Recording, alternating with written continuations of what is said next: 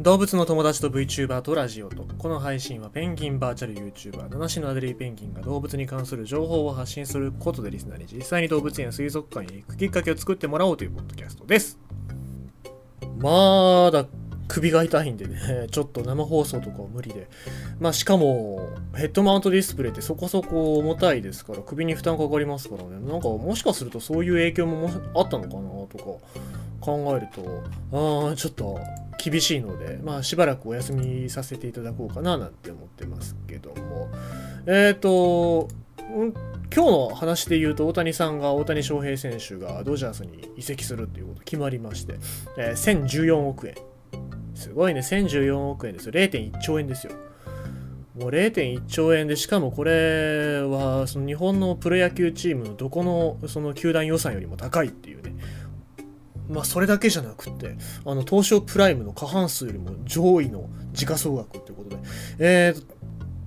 大谷さんよりも下の会社で言うと、モスバーガー、タマホーム、えー、電気の成功、あの、紳士服の青木、あとは亀田製菓とかかっぱ寿司とかそれよりも、まあ、上だっていうことですね1人がねすごくない？まあそんな感じですのでもう大谷さんに頭下げたらねあの10万円ぐらいポンってくれないかななんて思いますけどもまあコネがないですね 羨ましいもんでございます。さあ、そんな感じですけども、お金があるなって思うのは動物園とかでも一緒かななんて思います。福岡市動植物園、象の受け入れ来春に決定、ミャンマーから。福岡市動物園が来年の春4頭のアジアゾウをミャンマーから受け入れることが決まりました。これもこれは2日福岡市の高島市長が動物園で臨時の会見を開いて発表しました。来年の春に福岡市動物園が受け入れるのはメス3頭オス1頭3歳から22歳までのアジアゾウ合わせて4頭です。福岡市の姉妹都市であるミャンマーのヤンゴン市にあるゾウ専用の動物園にいる4頭でそのうち2頭は親子だということです。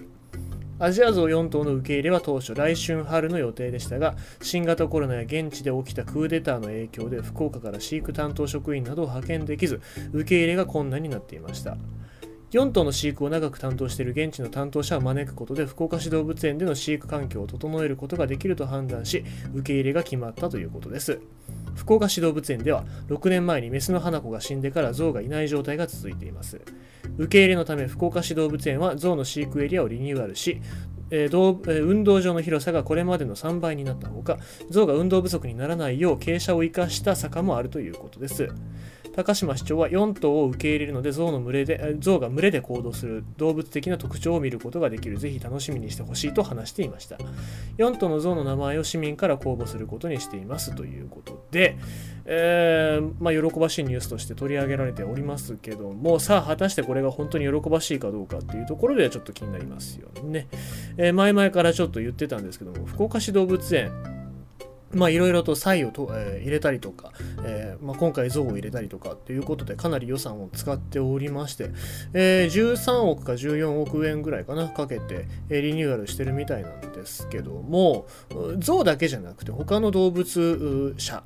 ですねえー、そういうところが老朽化してるの僕見て取れてますので、もうそれだったらもう他のところはどうやどうやってリニューアルするんだろうなっていうのは、気になってますし、そういう他の動物の動物の環境っていうのは整えないのかなっていうのは気になってますね。まあもちろん福岡市ってすごくお金持ちの都市なので、えー、予算なんかたくさんあるんでしょうけども、この象の飼育というところで、まあ、おそらくこれオス1頭メス3頭ということは繁殖も考えてるんだと思いますけども果たしてこれ繁殖ができる状況なのかなっていうのは気になりますよね。えー、で、まあ、4頭の象の名前は市民から公募するということですけどもさあ果たして象にとっては福岡市動物園の方がいいのかそれとももともといたあのミャンマーの動物園の環境の方がいいのかっていうのは分からないですね。あとちょっと政治的な話で言うと、ミャンマーって、えーと、軍事政権がクーデターを起こして今掌握している状況でで国際的にかなり批判を浴びている状況で、えー、まあ、こういう交流をすることで、えー、まあ、結びつき日本の政府と結びつきができたっていうことは、えー、その軍事政権っていうのを支援することに当たらないのかなっていうのが気になりますよね。まあ、とにかく、まパンダにしろ象にしろ何でも政治に関わらせてしまうっていうのは違うと思いますのでですね、まそういうところに、うん、なんだろう迷惑がかからないないというかなんか気をつけていただかないといけないんじゃないかなと僕はしもっと慎重になってね、えー、国同士の動物の取引っていうのはやらなきゃいけないんじゃないかなと思っております。ということでございまして今日のニュースは福岡市動物園が来年春に象4頭受け入れミャンマーからということでございました。